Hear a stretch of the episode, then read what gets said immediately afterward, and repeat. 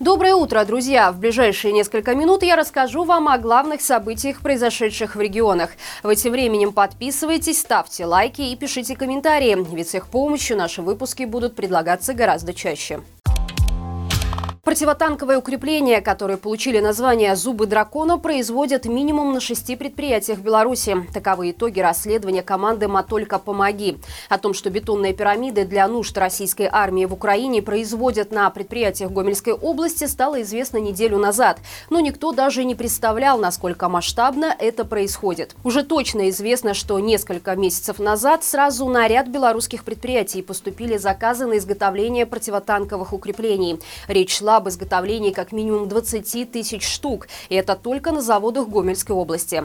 Одно из предприятий даже умудрилось разместить на сайте точные производственные чертежи зубов. Хотя в прайс-листе такая продукция не указывается. Тем не менее, расследователям удалось узнать, что одна такая пирамидка из высокопрочного бетона весит примерно 1200 килограмм, а стоит около 200 белорусских рублей. То есть на этом заказе белорусские предприятия зарабатывают примерно 4 миллиона рублей. Навариться на войне в Украине и белорусские грузоперевозчики, ведь в Россию зубы дракона доставляют грузовиками, то есть где-то по 15-20 штук в машине. Почему такой запрос появился именно сейчас, вполне объяснимо. На фоне обещаний передать Украине современные танки, российские оккупанты хотят закрепиться на уже захваченных территориях и строят многокилометровые укрепления. В белорусской армии на базах хранения начали расконсервацию бронетехники. Министерство обороны поясняет, что это происходит в рамках проведения совместных мероприятий боевого слаживания региональной группировки войск Беларуси и России. В заявлении говорится, что в частности с длительного хранения начали снимать технику подразделения 11-й отдельной механизированной бригады, которая базируется в Слониме. Параллельно стало известно, что в этом году в Пинске расходы на национальную оборону будут увеличены аж в 78 раз. Это стало известно благодаря публикации местного бюджета на 2023 год. Учитывая, что суммарно он составит почти 300 миллионов рублей, выделяемые на оборону 4 миллиона 300 тысяч, сумма совсем незначительная. Но для сравнения, в 2022 году на нее потратили всего 56 тысяч рублей. Это была самая маленькая статья расходов из местного бюджета. В документах прямым текстом написано, что такое финансовое перераспределение понадобилось для того, чтобы обеспечить в регионе мобилизационную подготовку подготовку и мобилизацию. В больницах и поликлиниках Гродненской области не хватает почти 500 врачей-специалистов. Из них в самом областном центре требуется 101 специалист. Самое высокое предложение по зарплате в 23-м санитарно-эпидемиологическом центре Вооруженных сил Беларуси. Здесь специалисту готовы платить от полутора до 1700 рублей. Правда, это сумма без вычета налогов.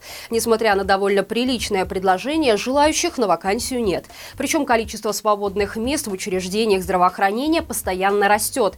Всего за один день, 24 января 2023 года, на сайте Государственной службы занятости было опубликовано 18 вакансий врачей-специалистов Гродненской области.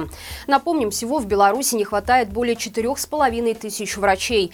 Одной из причин нехватки кадров стали массовые репрессии после выборов 2020 года и абсолютно неуважительное пользовательское отношение к медикам со стороны государства во время пандемии коронавируса.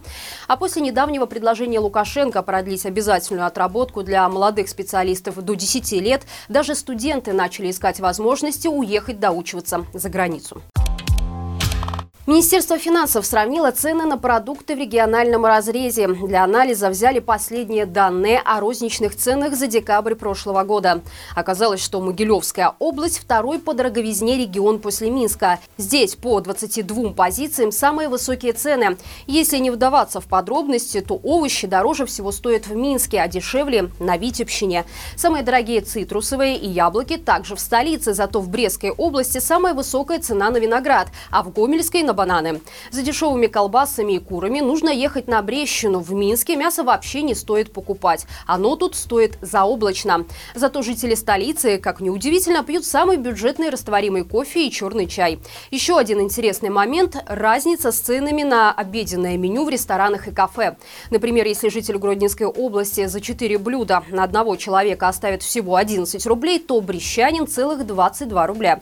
То есть разница в два раза. Оценка происходила по 142 позициям. В 50 из них победил Минск. А вот самым бюджетным регионом в части низкой стоимости продуктов питания оказалась Брестская область. Самые низкие цены здесь оказались сразу по 34 пунктам. И это все на сегодня. Напоминаем, что мы есть в App Store и Google Play, где читать новости можно безопасно, даже без необходимости устанавливать VPN. Не забывайте также поставить лайк этому видео, обязательно пишите комментарии. Любая ваша активность помогает продвинуть этот ролик в топ YouTube. Мы также будем благодарны вам за репосты. Хорошего всем дня и живи Беларусь!